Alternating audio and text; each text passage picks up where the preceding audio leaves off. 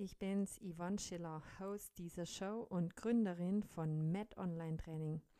Ich gebe dir Tipps, was du nach einer Sportverletzung alles machen kannst, um den Heilungsprozess zu beschleunigen und unterstütze dich beim Wiedereinstieg in dein sportartspezifisches Training. Lass uns gemeinsam starten. Hallo und herzlich willkommen zu meiner Podcast-Folge. In der heutigen Folge möchte ich mich mit der Frage beschäftigen, wie entstehen Sportverletzungen und wie können sie vermieden werden. Ja, es gibt zum einen mal zwei verschiedene Arten von Sportverletzungen, äh, beziehungsweise die haben verschiedene Ursachen. Einmal sind äh, die Verletzungen durch äußere Einwirkungen ein Thema und dann natürlich die Verletzungen ohne äußere Einwirkungen. Ja, die äußeren Einwirkungen, die kommen natürlich vor allem bei Kontaktsportarten vor oder natürlich Mannschaftssportarten und auch Sportarten mit recht hohem Tempo. Das äh, ja, sind ja auch häufig Sportarten wie beispielsweise im Fußball oder im Basketball kann das sein. Und die äußeren Einwirkungen sind natürlich nicht nur die Gegner, sondern auch können Bälle sein oder die Schläger sein, ähm, die da äh, zum Einsatz sozusagen kommen und Verletzungen verursachen. Ja, eins der größten Vermeidungstaktiken, sage ich jetzt mal, bei äußeren Einwirkungen sind äh, bei diesen Mannschaftssportarten natürlich das Fairplay und auch die Schutzausrüstung, die man gar nicht so, äh, da, wo, wo man gar nicht so richtig dran denkt meistens. Äh, zum Beispiel wurde 1979 die Helmpflicht bei Eisho beim Eishockeyspielen eingeführt und ab diesem Zeitpunkt sanken dann auch die Kopfverletzungen dramatisch. Vielleicht kleine Anekdote noch am Rande. Ähm, der erste Genitalschutz wurde 1874 bereits erwähnt. Also da, da hat man mal gesehen, was da einem wichtig war. Aber äh, Schutzausrüstung ist, wie gesagt, wirklich ähm, sehr wichtig, auch ähm, worauf man dann auch achten sollte, dass der qualitativ hochwertig ausgewählt wird und natürlich auch bei Sportlern, die im Wachstum sind, dass dann auch die Größe immer entsprechend ähm, ja, beachtet wird, beziehungsweise dass die Schutzausrüstung sozusagen äh, immer entsprechend gekauft wird. Ja, dann natürlich die andere Sache sind die Verletzungen, die ohne äußere Einwirkung passieren. Die, die häufigste Verletzung in dem Bereich ist das Umknicktrauma des oberen Sprunggelenks. Das ist die häufigste Verletzung, die da passieren kann.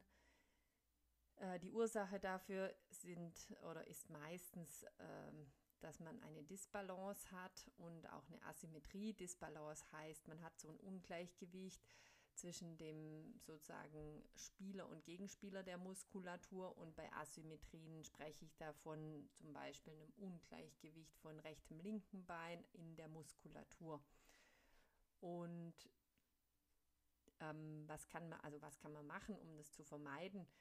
Äh, die Sportler und Trainer haben da definitiv einen sehr, sehr großen Einfluss bei den äh, Verletzungen ohne äußere Einwirkung. Einmal ist es ein gutes Screening, sprich man schaut, wo sind die Defizite und dann natürlich ein gutes Training, das dem entspricht, was man da herausgefunden hat.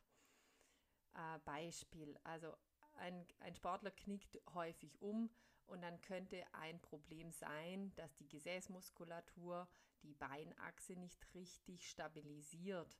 Jetzt äh, zum einen kann sein, sie ist zu schwach, also die Muskulatur ist zu schwach, dann nützt natürlich, wenn man sie kräftigt. Oder zum anderen, sie wird nicht rechtzeitig aktiviert, diese Muskulatur. Dann wäre ein neuromuskuläres Training, das praktisch die Ansteuerung trainiert, äh, die richtige Wahl. Ja, das gilt es natürlich immer herauszufinden und am besten vor einer Verletzung, was häufig viel zu kurz kommt und solche Ungleichgewichte, also so Dysbalancen bzw. Asymmetrien ganz, ganz äh, häufig nur bei Hochleistungssportlern oder, oder Sportler, die schon fast nicht mehr nur im Hobbybereich tät, also äh, ihren Sportausübung, sondern es passiert meistens erst bei ja, Sportler, die das entweder beruflich machen oder das sehr, sehr zeitaufwendig machen. Ja, dann kann ich noch dazu sagen, dass bei äh, speziell jetzt Knieverletzungen die, die Meniskus- und die Kreuzbandrisse heutzutage viel häufiger auftreten als früher. Der Grund dafür ist oft äh, statischer Natur. Äh, zum einen mal zum Beispiel werden Sportarten wie Fußball oder auch Skifahren, die, sage ich jetzt mal, ein größeres Risiko bergen, sich zu verletzen, heute auch von Frauen und auch noch von älteren Menschen ausgeübt. Die, die letzt, in den letzten Jahren, da stieg die Zahl der Bandverletzungen am Kniegelenk bei Frauen um 30 Prozent am Saisonbeginn und äh, ein Kreuzbandriss bei Frauen im Fußball äh, ist neunmal höher zu ähm, erleiden als bei Männern. Und anderes Beispiel, äh, Klettern. Klettern, da verletzen sich Frauen meistens am Sprunggelenk, Männer hingegen an den Fingern. Und beim Handball ist tatsächlich auch so, dass 70 Prozent der Knieverletzungen bei Frauen zu finden sind, leider. Jetzt große Frage, sicherlich auch für dich. Ähm, warum sind denn häufig Frauen betroffen bei Kniegelenksverletzungen? Im Vergleich zur Körpergröße haben Frauen ein biologisch viel breiteres Becken als die Männer und dadurch verändern sich auch die Winkelverhältnisse im Kniegelenk. Deshalb findet man auch bei Frauen viel häufiger, dass die ein X-Bein haben als bei Männern. Ja, das bedeutet natürlich eben, dass die Belastung dann auf eine Seite viel größer ist und dadurch natürlich eher mal das nicht so gut stabilisiert werden kann.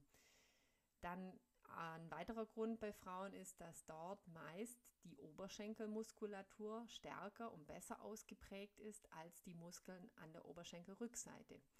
Das hat zur Folge, dass bei Stops und bei Landungen äh, die Oberschenkelmuskulatur den Unterschenkel nach vorne zieht und das stresst wiederum das Kreuzband. Also wieder eine Ursache, warum da eher mal diese Kreuzbandverletzungen auftreten. Und nochmal zu der X-Bein-Position. Frauen landen interessanterweise viel aufrechter oder beziehungsweise also bei, bei einer Landung nach einem Sprung, die landen viel aufrechter und beugen das Kniegelenk im Vergleich zur Hüfte viel, viel stärker, als das Männer tun. Und das wiederum hat auch zur Folge die stärkere Kniebeugung mit, in Verbindung mit einem X-Bein, ähm, stresst wiederum das vordere Kreuzband und es kann eben auch dann eher zu einer Überlastung kommen und halt dann leider auch mal zu einem äh, Kreuzbandriss führen. Ähm, dann noch was Knochenbrüche angeht. Also Knochenbrüche am Kniegelenk kommen bei Frauen und Männern eigentlich recht gleichmäßig häufig vor. Allerdings steigt wiederum leider das Risiko bei Frauen ab 50 um das Siebenfache. Und das liegt auch natürlich an den Wechseljahren, da die Knochendichte meist dann abnimmt. Und da muss man eben auch immer schauen, dass man das wirklich mal messen lässt, wenn man da das Gefühl hat, ähm, man ist da äh, A gefährdet und B äh, ja, übt doch Sportarten aus, die dann da ein Risiko bergen. Was kann man dagegen tun, dass man sich eben nicht verletzt? Ähm, eines habe ich vorher schon gesagt, ein gutes Screening nennen wir das, machen, sprich man testet oder man schaut mit bestimmten Übungen, äh, testet man, wo sind äh, irgendwelche Ungleichgewichte von Muskulatur, wo ähm, kann es sein, dass es ein technisches Problem ist und man macht dann dadurch eben zum Beispiel ein korrigierendes Techniktraining, eben gerade bei Landungen, dass man eben nicht in dieser krassen X-Bein-Position landet oder dass man natürlich auch die Hüfte mit mehr beugt und dass man zum Beispiel jetzt auch äh, einen Ausgleich schafft bei vorhandenen Ungleichgewichten wie gerade bei den Frauen, die eher so eine Dominanz haben von dem, von dem oberen äh, von dem Quadrizeps, also vom Oberschenkelmuskel an der Vorderseite. Und dadurch kann man eben Bandverletzungen am Knie jetzt speziell definitiv verringern. Aber man sollte wirklich darauf achten, dass man da das, wenn möglich, das im Vorfeld macht und da immer mal drüber schaut, wo sind meine Defizite, das auch mal anschauen lässt und dann entsprechend einen Trainingsplan sich erstellt und dementsprechend auch immer trainiert und schaut, dass man dieses Ungleichgewicht neben dem natürlich sportartspezifischen Training dann durchführt. Ja, ich hoffe, du hast äh, wieder mal ein paar Neuigkeiten hier mitnehmen können und du ähm, weißt jetzt, wie es zu solchen Verletzungen kommt und wie man die auch vermeiden kann. Ich freue mich natürlich immer über Feedback auf hallo at met-online-training.ch oder natürlich auf Facebook oder auf Instagram met online training Da freue ich mich sehr drüber. Ich wünsche dir jetzt noch einen tollen Tag und freue mich, wenn du nächste Woche wieder reinhörst. Tschüss! Hi, ich bin's nochmal, Yvonne von Med Online Training.